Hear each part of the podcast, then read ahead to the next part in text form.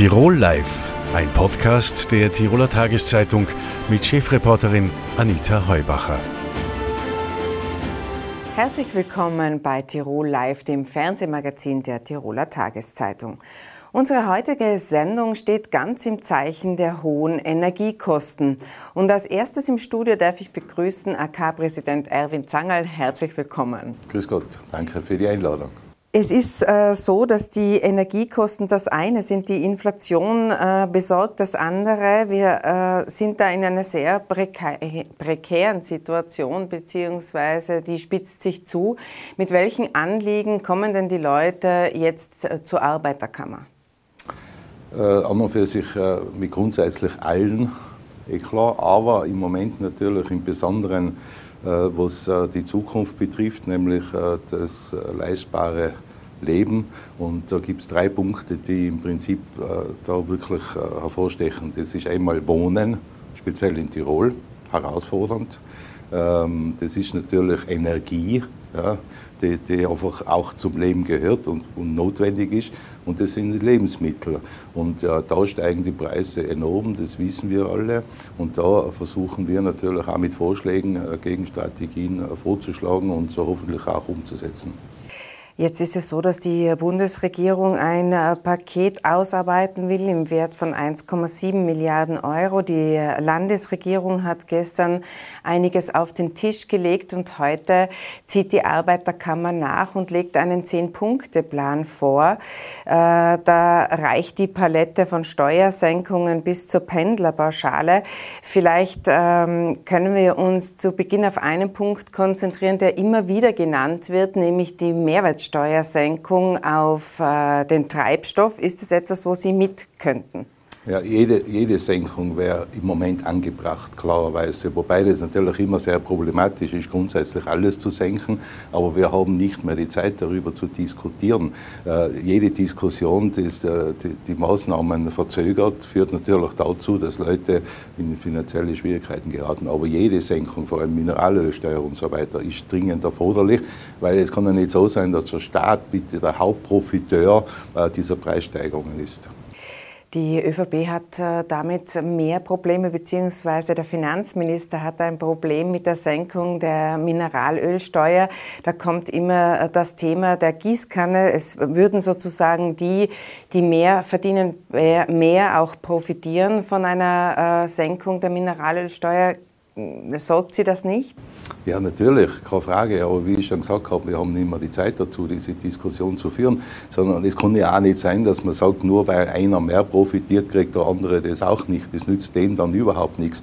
Sondern das ist eine Sache, die man dann unter Umständen einschleifen kann. Aber jetzt ist es erforderlich, die Maßnahmen zu setzen. Und äh, sowohl der Herr Finanzminister als auch die Regierung muss in die Gänge kommen. Denn, denn was jetzt passiert, ist äh, die ganze Situation, in der wir stecken, Denken kann durchwegs dann äh, in der Zusammenmischung aller Probleme auch explosiv werden. Jetzt haben wir gesprochen über die Mehrwertsteuersenkung auf die Mineralölsteuer, die Mehrwertsteuersenkung auf die Energiekosten. Das ist auch ein Thema, denn man könnte da von 20 auf 10 Prozent senken. Das wäre in Ihrem Sinne, in Ihrem Forderungskatalog. Absolut. Äh, wir müssen jetzt entlasten, und zwar dringend. Und jetzt und nicht irgendwann, äh, morgen, übermorgen, äh, ewige Diskussionen, sondern, sondern wenn wir das jetzt nicht zu Wege bringen, dann haben wir natürlich Kollateralschäden in allen anderen Bereichen klarerweise. Äh, und das Bekenntnis, den Menschen zu helfen, müsste eigentlich für einen Politiker an erster Linie stehen. Ja? Denn äh, wir wurden ja alle gewählt, um den Menschen zu helfen und nicht dafür zu sorgen, dass bestimmte Gruppen in unserer Gesellschaft in finanzielle Schwierigkeiten geraten und wirklich, und das geht ja weit in den Mittelstand inzwischen bitte auch hinein, und dafür sorgen, dass da eine Lage entsteht, die man vielleicht auch nicht mehr so schnell bereinigen kann. Was denken Sie denn über die äh, Ökologisierung der Steuer? Da ist ja das äh, große Steuerpaket auf den Weg gebracht und da soll eine CO2-Besteuerung, die würde bedeuten, dass ab Juli äh, Sprit auch wieder teurer wird. Würden Sie die verschieben? Ja, in Anbetracht der Situation, äh, glaube ich, muss man auf jeden Fall darüber sprechen. Denn, denn das, was die Leute überhaupt nicht verstehen würden, dass jetzt in, genau in dieser Situation, die sich ja keiner gewünscht hat, logischerweise, äh, jetzt noch äh, Belastungen auf die Leute zukommen. Ähm, ich habe da schon ein bisschen ein Problem, auch äh, im Gesamten, teilweise auch in den Einstellungen und das, was wir auch von der grünen Seite, und zwar nicht im Land, sondern im Bund gesagt wird, äh, da habe ich schon manchmal auch den Eindruck, die wollen uns ein bisschen in ein grünes Biedermeier äh, zurücktransportieren, im positiven Sinne ist natürlich gesehen, äh, was im Moment aber nicht funktionieren kann wenn man rundum schaut, was passiert, dass es Länder gibt, die auch in der EU sind, wo also die Treibstoffpreise begrenzt wurden mit 1,50, ja, äh, dann geht es dort. Und, äh, wo kann man um 1,50 danken? In Ungarn und Slowenien zum Beispiel, äh, die sind hoffentlich inzwischen nicht ausverkauft, aber die Österreicher, die die Möglichkeit haben, fahren dorthin. Umgekehrt fahren die Deutschen natürlich zu uns, weil es auch noch ein bisschen günstiger ist. Also da haben wir effektiv Probleme. Aber das sind Maßnahmen, die, glaube ich, dringend erforderlich erforderlich sein. Man sollte in einer Krisensituation, und bitte, man muss jetzt klar sagen, wir bewegen uns auf eine Krisensituation zu, auch darüber nachdenken, wieder mit amtlichen Preisregelungen, die es ja früher gegeben hat, wieder einmal regulierend eingreifen. Amtliche Preisregelungen, da werden bei manchen die Alarmglocken schrillen. Wo könnten Sie sich denn amtliche Preisregelungen vorstellen, abseits des Treibstoffs? In allen Bereichen, die direkt das Leben betreffen. Wohnen, Energie, Lebensmittel. Wie soll das beim Wohnen aussehen? Es gibt viele Möglichkeiten. Ich meine, die beste Möglichkeit wäre gewesen, so viel zu bauen, äh, dass die Preise automatisch sinken. Ist äh, nicht der Fall, wie wir wissen. Das kann dann wirklich, ich rede vor, wirklich von einer Krise und den Extremfall, logischerweise, auch mit einer äh, Mietbremse natürlich der Fall sein. Äh, das kann natürlich auch in Bereichen sein, äh, wo unter Umständen auch natürlich äh, das Land einzuschreiten hat und der Bund, weil man, man darf ihn nie vergessen. Aber wie könnte man Mietpreise deckeln? Ja, das gibt es ja in Europa inzwischen schon, dass es einen Deckel gibt, natürlich, logischerweise. Das man ist also nicht meine Erfindung. Ja, aber auf dem privaten Markt wird sich das ja nicht umsetzen lassen. Immer noch ein Staat, der einzugreifen hat, wenn eine Krise ausbricht. Und wir haben ja gesehen, die Notmaßnahmen, im Zuge der Pandemie, dass der Staat schon die Möglichkeit hat, Dinge zu tun. Ob es gescheit sein oder nicht, ist was anderes. Aber wenn es direkt um die Menschen geht, ja, um die Zukunft ja, äh, einzelner Personen, Alleinerziehenden, Familien mit Kindern und so weiter, dann muss man auch einmal über das nachdenken. Natürlich ist es ungewöhnlich, wir haben das ewig nicht mehr gebraucht. Wir waren aber auch ewig nicht mehr in einer Situation, wo ein irrer Diktator ein ganzes Land überfällt. Äh, die Auswirkungen wir aber im Detail auf die einzelne Person jetzt spüren. In Tirol ist die Konstellation etwas äh, ungünstig, weil wir eigentlich seit Jahren bei der Einkommensstatistik immer im hinteren Drittel oder gar Schlusslicht sind. Noch dazu kommt aufgrund auch dieser Tourismuslastigkeit sicherlich auch höhere Preise äh, in Restaurants beispielsweise und Co. Das ist jetzt kommt diese Teuerungswelle noch auf uns zu. Welches Szenario äh, oder wir sind schon mittendrin? Welches Szenario sehen Sie in, für die Zukunft? Tja, äh, im Prinzip müssen wir aufpassen, dass wir nicht in eine Spirale geraten, wo die Preise im Prinzip noch steigen werden. Äh, jetzt wird überall erhöht, zu Recht oder zu Unrecht. Das muss man sich anschauen. Ja. Äh, das führt dazu, dass die Inflation ja, gigantische äh, Höhen erreicht hat, äh, nie gekannte in den letzten Jahrzehnten wo es dann aber logischerweise äh, die Wirtschaft veranlasst zu sagen, wir müssen ja die Preissteigerungen weitergeben. Das heißt an den Konsumenten, das sind halt äh, in der Masse mehr, klarerweise. Äh, wir müssen dann aber sagen, okay, wenn die Preise so steigen und die Inflation so gigantisch ist, müssen wir natürlich auch die Löhne dann erhöhen. Und da kommen wir genau wieder in diesen Teufelskreis. Hohe Inflation, hohe Lohnerhöhungen, noch höhere Inflation.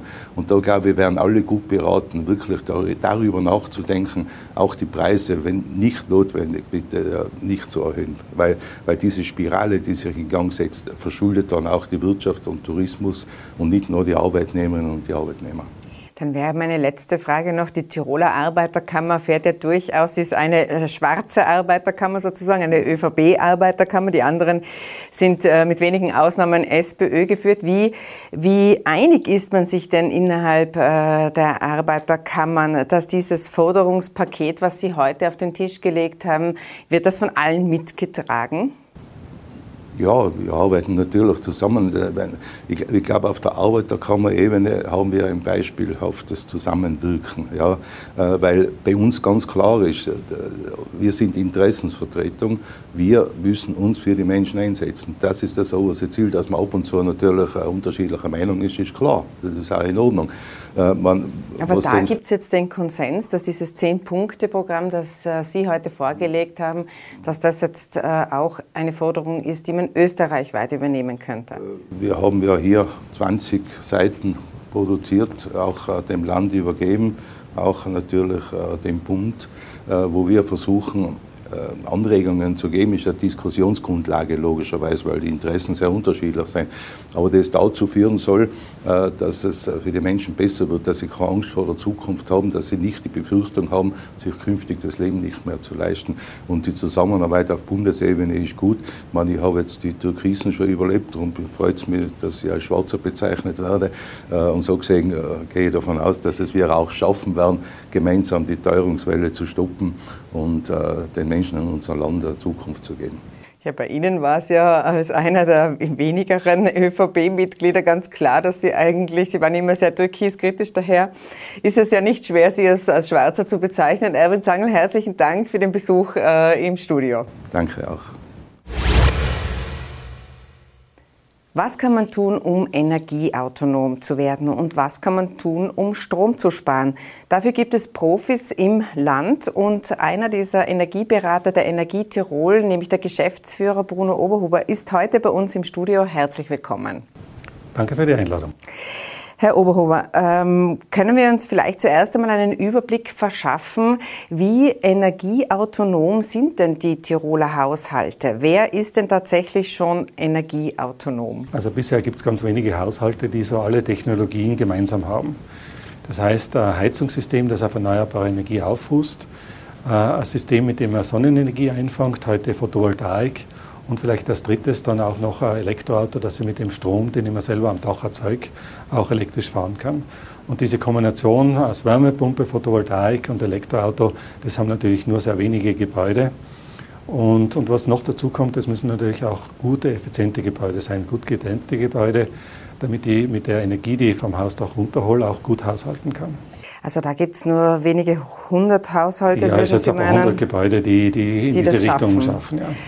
Äh, Wobei man auch dazu sagen muss, ganz autonom geht es natürlich nicht. Ich kann jahresbilanzmäßig, das heißt im Sommer erzeuge mehr, im Winter muss ich natürlich dann auch vom Netz Energie beziehen. Äh, mehrere Haushalte, mehr Haushalte haben sich ja wahrscheinlich für eines äh, äh, entschieden, vielleicht für Photovoltaik, die anderen vielleicht für eine Wärmepumpe. Da sind wir etwas äh, besser ausgestattet, würde ich sagen, oder? Ja, bei den Haushalten haben wir für sich schon einen relativ großen Anteil an erneuerbaren Energie. Ganz viele heizen mit Holz seit den letzten sechs, sieben Jahren zunehmend mehr mit Wärmepumpe. Also das ist jetzt die Umstellung. Und ein Teil der Haushalte hängen in, in Tirol an Fernwärmesysteme dran und die sind äh, überwiegend auch aus erneuerbaren Energieträger gespeist. Also wir haben da schon ganz einen großen Anteil. Aber natürlich die, die letzten Gebäude, äh, das ist dann immer das Schwierige, dass die wirklich äh, erneuerbare Energieträger verwenden können. Jetzt gibt es seit kurzem die Möglichkeit, äh, Energiegemeinschaften äh, zu gründen. Da hat es eine gesetzliche äh, Rahmenbedingung gebraucht, um das zu ermöglichen. Das heißt also, ich kann, ich könnte Strom erzeugen, auch für die Nachbarschaft und mit einem Smart Meter abrechnen sozusagen. Ähm, ist das etwas, wo Sie viel Potenzial sehen? Also ich sehe in gewissen Bereichen ganz viel Potenzial. Das ist zum Beispiel im Gemeindebereich, wo mehrere Gebäude sind und sich die, äh, die Gemeinde das optimieren kann. Im privaten Bereich sehen wir auch Potenzial, vor allem dort, wo äh, Betreiber größere Anlagen haben und sagen, okay, in der Nachbarschaft, den Nachbar, die nächsten drei, zwei, drei Häuser äh, versorge ich auch mit, sodass wir gemeinsam die Anlage auch besser nutzen können. Es ist halt ein neues System und da sind wir eben gerade dabei, das in Umsetzung zu bringen. Sie haben schon gesagt, es braucht Smart Meter, das heißt, es braucht eine Datenerfassung Man muss ja auch überlegen, wie man zusammenarbeitet, wie da eventuell Kosten geteilt werden. Also am Anfang ein bisschen tricky, aber wir sind guter Dinge, dass da viele solche Gemeinschaften zu, äh, zustande kommen. Jetzt habe ich auf Ihrer Homepage gesehen, die Nachfrage ist derzeit äh, riesig. Sie machen äh, äh Video-Infoabende sozusagen, äh, wo Sie die Leute beraten, weil sich ja tatsächlich die Frage stellt, wie soll denn das gehen ohne Öl und Gas? Es ist ganz schwer vorstellbar, weil Öl und Gas zu 60 Prozent unseren Energiebedarf in Tirol abdeckt. Äh, es zeigt sich aber, dass man schon in vielen Bereichen bereits jetzt umstellen kann. Also heute ein Familienhaus ohne Öl und Gas zu betreiben, ist relativ einfach. Wir haben auf der einen Seite die Holzheizungen, die Pellets, auch Scheitholzheizungen. Wir haben auf der anderen Seite die Wärmepumpe, äh, sei es äh, Luftwärmepumpe oder Grundwasser oder Erdreichwärmepumpe. Und mit den beiden Systemen kann man praktisch bei allen Einfamilienhäusern relativ leicht die, die Öl- oder Gasheizung ersetzen. Ein bisschen schwieriger ist es im urbanen, im städtischen Bereich drinnen, bei Mehrfamilienhäusern. Dort muss man teilweise genauer schauen, gibt es äh, eventuell einen Fernwärmeanschluss, äh, gibt es nur Maßnahmen am Gebäude, die man zuerst optimieren muss, um neue Technologien einzusetzen. Da tun wir uns ein bisschen schwerer, aber daran äh, auf die Beratung ist riesig. Was sehen Sie für einen Zeithorizont? Wann wird denn das so weit sein, dass zumindest vielleicht ein Drittel der Haushalte wirklich von Öl und Gas unabhängig sind? Also wir haben äh, berechnet in den Szenarien, äh, wie lange das dauert, bis äh, alle Gebäude umgestellt sind. Und da denkt man schon, dass wir 30 Jahre, 25, 30 Jahre brauchen. Vorbehaltlich natürlich der aktuellen Situation, weil das war vor 14 Tagen nicht zu erwarten, dass es eine dramatische Entwicklung gibt am Energiemarkt, weil wir glauben, dass es eben schrittweise gehen muss. Es gibt ja auch nicht hunderttausende Installateure, die sofort alle Haushalte umrüsten können. Das heißt, wir haben auch einen Engpass an, an Betrieben und wir haben auch einen Engpass an, an Herstellern bei Wärmepumpen. Also das muss alles gleichmäßig gehen. Und für, für den Ausstieg aus Öl gibt es ja die, die, Ziele der Bundesregierung und der Landesregierung, dass bis 2035 zumindest einmal alle Ölheizungen in Tirol ausgetauscht werden sollten. Und das sind, wir schätzen, ca. 60.000, 70.000 Heizungen, die dann äh, bis 2035 stillgelegt werden müssen. Und das ist bereits eine Riesenherausforderung. Mir fehlt ein bisschen die Fantasie, wo der ganze Strom dann herkommen soll, weil wenn man sieht, äh, nach Deutschland, da ist der Kohleausstieg und der Ausstieg aus der Atomenergie geplant. Ähm, jetzt äh, das Worst-Case-Szenario wäre natürlich, dass äh, Russland uns den Gashahn zudreht. Fehlt nur mir die Fantasie oder, oder können Sie, sehen Sie das auch sehr skeptisch? Äh also wir können es jahresbilanzmäßig sehr gut rechnen. Wir haben äh, noch ein Potenzial an Wasserkraftwerken. Da wissen wir natürlich, das ist heiß umstritten. Also da wird man auch ganz viel Diskussion, Einbeziehung der Bevölkerung und auch ganz gut abwägen zwischen Klimaschutz, äh, Energiesicherheit und, und Naturschutz, äh, Gewässerschutz machen müssen. Also Wasserenergie ist, der Wasserkraftwerke sind der eine Teil und der zweite Teil sind die Photovoltaikanlagen. Und da rechnen wir einfach, dass bis 2050 auf jeden Tag eine Photovoltaikanlage drauf sein wird. Das heißt, die, die, die Bewohner unter diesen Dächern werden sie größtmöglich mit selber mit Energie versorgen. Das wollen wir noch ein bisschen überlegen, auch technisch ist, wir haben dann sehr viel Erzeugung im Sommerhalbjahr und, und eine Lücke im Winterhalbjahr. Und da denke ich, ist das Wort Autonomie ganz wichtig. Wir bleiben also autonom, aber nicht autark. Das heißt, wir bleiben mit dem Strom im mitteleuropäischen Netz. Wir tauschen uns aus. Und zum Beispiel Windenergie, auf das in Deutschland viel gesetzt wird, in anderen Ländern, äh, der Windenergiestrom kommt vor allem im Winterhalbjahr. Das heißt, es würde sich sehr gut ergänzen, Photovoltaik im Sommer, Windenergie im Winter. Und das, was wir dazwischen noch brauchen, wird wahrscheinlich irgendwas von Wasserstoff sein, um noch einen längeren Speicher zu machen. Also als Techniker kann man das gut vorstellen, weil die Technologie da ist. Aber der Zeitraum mit 30 Jahren ist für so einen Umbau von so einem Energiesystem natürlich verdammt kurz. Und da werden wir uns in allen Bereichen anstrengen müssen. In Tirol hat man ähm, die Windenergie, die spielt bei uns eigentlich überhaupt keine Rolle. Man hat das ja mal mit einem Windpark im Wipptal sozusagen mit den Südtirolern. Das, das hat man versucht. Das ist dann, das ist ja nicht wirklich umgesetzt oder es ist nicht umgesetzt worden. Wieso ist denn der Wind, wo wir doch in Innsbruck so föhngeplagt sind, überhaupt kein Thema? Ja, das ist ganz einfach. Ich war als junger Techniker auch ganz begeistert. Da haben wir mal im Zillertal eine Windmessung aufgestellt, ganz oben, weil der Hüttenwirt gesagt hat, bei ihm geht immer der Wind. Äh, die, die, Lösung ist ganz einfach. Bei uns stehen Berge dem Wind vor. Also Wind habe ich dort viel am, Meer draußen, wo es große Flächen sind, pannonische Tiefebene, also über Oberösterreich, Niederösterreich, Burgenland, raus Richtung Ungarn. Ich brauche so große Windsysteme. Der Föhn, der hat vorgestern, gestern ein bisschen blasen, äh, blast halt auch zwei Stunden, dass uns äh, wegblasst. Aber diese Zeiten sind viel zu kurz. Und für ein Windkraftwerk brauche ich einfach lange Zeiten. Und für diese langen Zeiten stehen bei uns die Berge im Weg. Äh, dort, wo der Wind gehen würde, wäre oben ein Berg und da kommt man aber ganz schwer mit der Technologie hin. Und dieses Wipptal-Übergang Brenner ist eines von den wenigen Gebieten, wo man in Tirol rechnen, dass man Windkraftwerke bauen könnte. Es gibt noch ein paar andere so Gebiete, aber der Wind wird uns nicht wahnsinnig viel helfen. Nichtsdestotrotz auf Ihre Frage davor, wo kommt der Strom her? Natürlich brauchen wir auch diese Windenergie ganz dringend. Es ist ein kleiner Teil, aber hilft uns auch weiter. Windenergie, die aus der Pannonischen, also aus dem Burgenland und Co. kommt, aber nicht unbedingt bei uns produziert werden muss. Ähm, Windenergie, die größer gesehen wird. Also wie gesagt, äh, Burgenland, Ungarn, äh, vor allem die Nordsee oben. Äh, man redet ja ganz viel jetzt, dass die Windräder nicht am Land stehen, sondern ins Meer ausgebaut werden. Da werden Technologien entwickelt, weil das ist natürlich also Nordsee globaler gemeint. Globaler, ja. Und, und da muss man als Tiroler einfach auch äh, so ehrlich sein und sagen, wir müssen da im, im internationalen Handel drinnen stehen. Wir haben tolle Speicherkraftwerke, die uns viel helfen. Und, und auf der anderen Seite brauchen wir mal äh, wieder einen Strom von Norddeutschland oder woher auch immer. Und das wird auch eine Herausforderung sein, diese Handelsbeziehungen gut aufzubauen, beziehungsweise von dem, was wir jetzt haben, auch weiterentwickeln. Ich möchte äh, zurückkommen auf diese Idee, jedes Dach mit einer Photovoltaikanlage auszustatten. Da hat es auch einmal eine Studie gegeben, das Potenzial wäre also da. Aber was eben äh, Sanierer oder Häuselbauer abschreckt, sind die Kosten. Äh, dann rechnet man sich aus sozusagen, oh, das kostet, keine Ahnung, 30, 40.000 Euro. Das rechnet sich nie.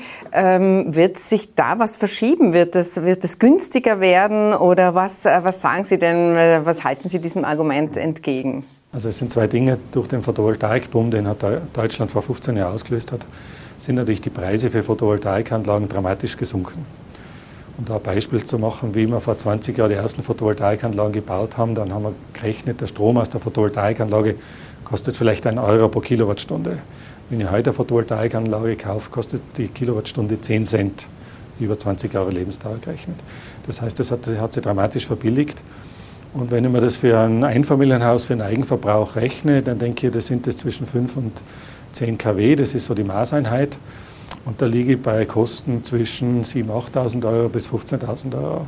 Vielleicht momentan eher steigend, weil riesen Nachfrage ist dazu. Aber das ist schon überschaubar. Und beim Privathaushalt rechne ich auch ein bisschen anders als beim Betrieb. Beim Betrieb sind das Betriebsausgaben, die müssen Sie wieder erwirtschaften. Als, als äh, privater Haushalt habe ich eine Menge an Geld und mit dem fahre ich halt in Urlaub oder ich baue mir eine Photovoltaikanlage. Die Frage ist, woher habe ich mehr Spaß? Und viele Leute haben mit der Photovoltaik mehr Spaß als mit dem Urlaub. Also von dem her ist eine andere Motivation dazu. Techniker wahrscheinlich ganz besonders. Herr Ober, vielen Dank für den Besuch im Studio. Gerne. Wie sicher ist die Energieversorgung und was passiert, wenn Russland uns den Gashahn zudreht? Und was passiert mit den Preisen? Darüber spreche ich mit dem Vorstandsvorsitzenden der TIWAG, Erich Enstrasser. Herzlich willkommen. Grüß Gott. Herr Enstrasser, ähm, die Bundes- und die äh, Landesregierungen sagen uns, dass äh, der Vorrat an Gas noch bis zum Ende der Heizperiode hält. Ähm, wie wird es denn danach weitergehen? Ich glaube, da muss man etwas weiter ausholen. Es geht ja nicht nur darum, wie die Vorräte aufgefüllt sind, sondern es geht darum, ob die Vertragspartner ihre Lieferungen einhalten. Und derzeit sehen wir in ganz Europa, dass alle Vertragspartner, die Erdgas nach Europa liefern, ihren Lieferverpflichtungen nachkommen. Also insoweit kann man hier Entwarnung geben. Wir rechnen nicht damit, dass es hier Engpässe gibt heuer. Sollte wieder erwarten doch irgendwas passieren, dass einer der großen Lieferanten ausfällt, sind die Speicher so weit gefüllt, dass die Wintersaison jedenfalls überbrückt werden kann. Und im Sommer ist ja die Europäische Union jetzt derzeit gerade daran zu schauen, wie man diese Speicher dann wieder auffüllen kann, so dass für die Wintersaison 22, 23 dann wieder ausreichend Gas in den Speichern ist. Äh, Sie rechnen nicht äh, damit, dass Russland den Gashahn zutritt, oder? Weil ja auch die Russen ein Geschäft damit machen. Also es wäre ja ähm, eigentlich unlogisch, wenn man das täte. Ich kann nicht spekulieren, was die Russen denken und tun. Wir sehen im Moment, dass sie allen ihren Lieferverpflichtungen nachkommen. Die Rechnungen werden bezahlt. Also es gibt derzeit keinen Grund aus einer rationalen Überlegung heraus, den Gaspreis weiter anzuheben oder den, Gas, den Gashahn abzudrehen. Jetzt hat äh, die Landesenergieversorgung sehr auf das Gas gesetzt. Man hat äh, sehr viele Gasleitungen äh, verlegt, man hat das Netz ausgebaut und jetzt soll man wegkommen vom Gas. Wie geht es Ihnen damit? Ja, ich glaube, man sollte da sehr ganzheitlich und systemhaft denken. Natürlich haben wir das Gas ausgebaut, aber das ist ja ausgebaut worden, um die Tiroler Luft zu entlasten vom Feinstaub. Also da steckt ja ein Umweltgedanke dahinter dass jetzt äh, eine neue äh, Dimension dazukommt, sprich CO2 ist ja ein neues Thema. Und wir sind sehr gut darauf vorbereitet, glaube ich, in der Gaswirtschaft, dass wir die, die, die bestehenden Rohre nutzen können für andere Gastransporte, sprich grüne Gase, sodass ein schrittweiser Übergang möglich ist. Was man nicht vergessen darf, wir sind in Tirol ja auch stark auf Elektrizität abgestützt. Wir haben unsere eigenen Kraftwerke, unsere eigenen Leitungen. Das heißt, gesamthaft ist die Energieversorgung in Tirol derzeit, glaube ich, sehr gut aufgestellt. Aber ich möchte noch mal kurz einhaken beim Gas. Das Biogas, dessen Anteil ist jetzt noch unter 1 Prozent. Also das müsste dann schon eine, eine Komplettumstellung sein, oder? Es wird nicht zu einer Komplettumstellung kommen, sondern zu einer stufenweisen Umstellung mit mehreren Quellen. Das heißt, es wird Biogas geben, es wird Wasserstoff geben, es wird möglicherweise künstliches Gas geben. Es wird aber auch normales Erdgas weiterhin geben. So schnell können wir aus dem Erdgas nicht aussteigen. Das ist trotz aller Bemühungen nicht möglich und auch nicht machbar. Ähm, wir haben also das Netz nicht umsonst gebaut sozusagen. Äh, wir haben äh, viel investiert in Wasserkraft. Das ist ja auch etwas, was wir immer auf das Schild heben und, und sagen, wir sind eben sehr stark, was die Wasserkraft angeht, innerhalb von Österreich äh, äh, führend mit dabei. Was ist denn der Standortvorteil jetzt für, für uns? Gibt es einen solchen, dass wir jetzt so stark auf die Wasserkraft gesetzt haben oder müssen wir beim Strompreis ohnehin auch mehr zahlen, weil man den Börsenpreis zahlt? Es ist eine Kombination aus beiden. Ich glaube, dass das Land Tirol schon seit langen Jahren, Jahrzehnten auf den Ausbau der Wasserkraft setzt. Das ist eine der wenigen Ressourcen neben der Natur, die wir haben, die wir sinnvoll nutzen können. Das tun wir auch und wir bauen auch weiter aus und wir sehen zunehmend, dass durch die Umstellung auf die neuen erneuerbaren Energieträger, sprich Wind und Photovoltaik, Wasserkraft, was die Speicherung betrifft und was die Ausregelung betrifft, enorm wichtig wird. Und das wird einer der großen Wertschöpfungstreiber dann auch sein für die Wasserkrafterzeugung in Tirol. Jetzt diskutieren wir ja schon sehr, sehr lange. Man hat ewig äh, sehr lange diskutiert über den Ausbau von Zellrhein-Silz und äh, was sozusagen aus Sicht des Regierungspartners der Grünen noch äh, schlimmer gewesen wäre, wäre der Ausbau des Kraftwerkes Kaunertal. Ähm, sehen Sie jetzt äh, da eine, eine, einen Sinneswandel oder wird es den brauchen, weil wir schlicht und ergreifend auch das Kaunertal ausbauen müssen? Ich glaube, es wird einen Sinneswandel brauchen, wenn wir auf der anderen Seite auf die neuen erneuerbaren Energieträger setzen. Wir dürfen nicht vergessen, Wasser ist ein erneuerbarer Energieträger. Aber mit Photovoltaik und Wind im großen Stil wird es ohne große Speicherkraftwerke nicht gehen. Und großtechnisch ist die Technologie, in den Wasserkraftspeichern zu speichern, im Moment die einzige, die wirklich einsetzbar ist. Also es wird ein gemeinsames Zusammenspiel sein müssen, wenn wir diese Energiewende schaffen wollen. Aber das Kaunertal wird es brauchen. Aus unserer Sicht wird es das Kaunertal brauchen, auch auf europäischer Ebene, einfach um die Netze zu stabilisieren und um den Verbrauch auszuregeln. Jetzt war heute der Erwin Zanger, der Arbeiterkammerpräsident, äh, bei uns äh, im Studio und der hat äh, unter anderem gefordert, dass man den Strompreis deckeln sollte. Jetzt könnte ja die Landesregierung auf die Idee kommen, den landeseigenen Energieversorger das tatsächlich auch aufzubürden. Das hieße dann weniger Dividende. Wie gut könnte denn die DIVAG mit so einem Preisdeckel leben? Ich glaube, da muss man sehr vorsichtig sein mit dem. Ich glaube, was der Herr Präsident gemeint hat, ist, dass man den Preis generell deckelt, aber nicht, dass die DIBAG den Preis deckelt. Wir sind ein Unternehmen wie das andere auch. Wir kaufen zu hohen Preisen ein. Wir müssen das, was wir einkaufen, auch wieder verkaufen können, sonst wird es wirtschaftlich kein Überleben geben. Und wir sehen es heuer bei unserer Tochter Tigas, deren Ergebnis massiv eingeschränkt ist, eben durch diese hohen Zukäufe und die Nicht-Weitergabe der Preise an die Kunden im Moment. Also das ist ein wirtschaftliches Thema. Ich glaube, da muss man schon sehr rational und sehr wirtschaftlich auch denken, wenn man über solche Funktionen oder über solche Positionen nachdenkt. Grundsätzlich wird es irgendeine Lösung brauchen, aber ich glaube, es kann nicht sein, dass die Unternehmen der Energieversorgung diese Lasten dann schultern und sagen, wir decken diese Differenz zwischen dem Kundenpreis und zwischen dem teuren Börsepreis auf Dauer ab. Könnten Sie sich so einen Deckel vorübergehend vorstellen, für ein halbes Jahr beispielsweise, wenn überhaupt damit zu rechnen ist, dass die Preise wieder sich normalisieren? Wir haben den Deckel ja gemacht. Wir haben ja äh, bereits im Herbst angekündigt, dass wir bis zum Ende der Heizsaison weder den Strompreis noch den Gaspreis anpassen werden. Und das halten wir uns auch. Und das sehen wir dann auch im Ergebnis des Konzerns. Also weniger Dividende, die das Unternehmen ausschütten kann. Weniger Gewinn. Ähm, was jetzt ganz stark kommt, ist der Ruf nach Photovoltaik. Wir haben auch den Bruno Oberhuber bei uns zu Gast gehabt, den Geschäftsführer von Energie Tirol.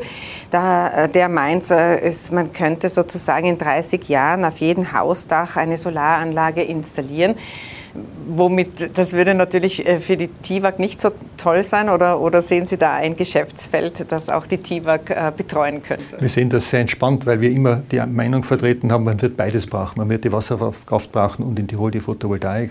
Das eine wird ohne andere nicht funktionieren. Deswegen fürchten wir uns auch vor der Photovoltaik nicht. Wir betreiben ja eigene Projekte, wir bauen eigene Photovoltaikanlagen. Aber man muss sich nur überlegen, wenn wirklich so viel Photovoltaikerzeugung dann da wäre, an Tagen wie diesen, wo keine Sonne scheint oder im Winter, wenn zu wenig Sonne ist, wird man eine alternative Stromaufbringung brauchen. Und das wird einfach ohne die Sommer-Winter-Verlagerung in den großen Wasserspeichern nicht gehen. Also der DIVAG werden die Fälle nicht davonschwimmen sozusagen. Ähm ich äh, möchte gern einhaken bei einem Energiepreis. Der ist ja schon vor dem Ukraine-Krieg massiv äh, gestiegen. Jetzt ist die Situation noch natürlich äh, dramatischer. Ähm, wie, wie schätzen Sie die Lage ein? Wie werden sich die Preise entwickeln? Lässt sich das schon sagen? Was wir gesehen haben, ist bis zur Ukraine-Krise, die Preisanstiege waren ja wesentlich weltwirtschaftlich bedingt. Die große Konjunktur in Asien hat natürlich viel Energie nach Asien gezogen. Das war noch rational erklärbar, einfach ein Mangel an Energie. Dann zahlt natürlich der mehr, der Energie braucht. Die Ukraine-Krise ist, glaube ich, die Preisanstiege in der Ukraine-Krise sind sehr stark von, von, von Emotionen getrieben. Wenn es um die Angst geht, gibt es noch Gas, gibt es Versorgungssicherheit, dann treibt es die Preise natürlich nach oben. Aber wir sehen, sie gehen schon wieder langsam nach unten. Und ich denke, solange die Gaslieferanten ihre Lieferverpflichtungen erfüllen, wird es hoffentlich zu keinen noch größeren Preissprüngen kommen. Mit Sicherheit sagen kann es, glaube ich, jetzt niemand ähm, keine Preissprünge. Das heißt, es wird sich auf diesem sehr, sehr hohen Niveau einpendeln, glauben Sie? Es wird vielleicht wieder etwas nach unten gehen, aber wir gehen davon aus, es geht nicht mehr auf das Niveau hinunter, was vorher war. Äh, die hohen Energiepreise, das treibt auch die Unternehmer um. Äh, jetzt ist eine Idee, dass man die Mehrwertsteuer auf Energiekosten halbieren könnte von 20 auf 10 Prozent. Das würde jetzt Ihr Unternehmen nicht unmittelbar treffen. Aber was halten Sie von dieser Idee? Ich glaube, da muss man auch ein bisschen differenzieren. Es ist auch für andere Unternehmen kein großer Effekt, weil ja die Unternehmen vorsteuerabzugsberechtigt sind. Das heißt, da ist es neutral. Es wäre dann etwas für die normalen Kunden. Und ich glaube, da müsste man schon etwas treffsicherer arbeiten als mit einer Mehrwertsteuerreduktion für alle, weil ja nicht alle gleich betroffen sind. Was würde Ihnen vorschweben oder wo würden Sie den Hebel ansetzen? Ich glaube, dass der Weg, den die Regierung jetzt einschlägt, dass man sich wirklich jeden einzelnen Kunden anschaut und sagt, wenn du was brauchst, dann kriegst du von uns eine Hilfe, der richtige Weg ist weil ja wirklich nicht jeder eine Unterstützung braucht. Und wenn wir uns den Strompreis anschauen, der wird 2022 sogar billiger werden. Also 2021 war also, da muss ich nicht unbedingt äh, mit der Gießkanne über alle drüber was machen, aber es wird durchaus Haushalte geben oder Menschen geben, die Hilfe brauchen und die sollen sie auch bekommen. Werben Sie aktiv für den Standort Tirol, weil man Standortvorteile hat als für Unternehmen, weil eben unser, unsere Energieversorgung sehr stark wasserkraftabhängig ist? Wir sehen es nicht wasserkraftabhängig. Wir glauben, dass der Standort Tirol deswegen sehr ideal ist, weil wir eben eine sehr sichere Stromversorgung haben und auch die Gasversorgung dazu haben. Also ich glaube, für einen Betrieb, der auf Energie setzt, sind wir eine sehr gute Wahl. Dass die Weltwirtschaft jetzt ein Problem hat, glaube ich, kann man jetzt nicht dem Land Tirol anhängen. Das wäre zu vermessen. Herr Dr. Einstrasser, vielen herzlichen Dank für den Besuch im Studio. Danke gerne. Und Ihnen vielen Dank für die Aufmerksamkeit. Tirol Live können Sie wie immer auf tt.com nachsehen und via Podcast nachhören.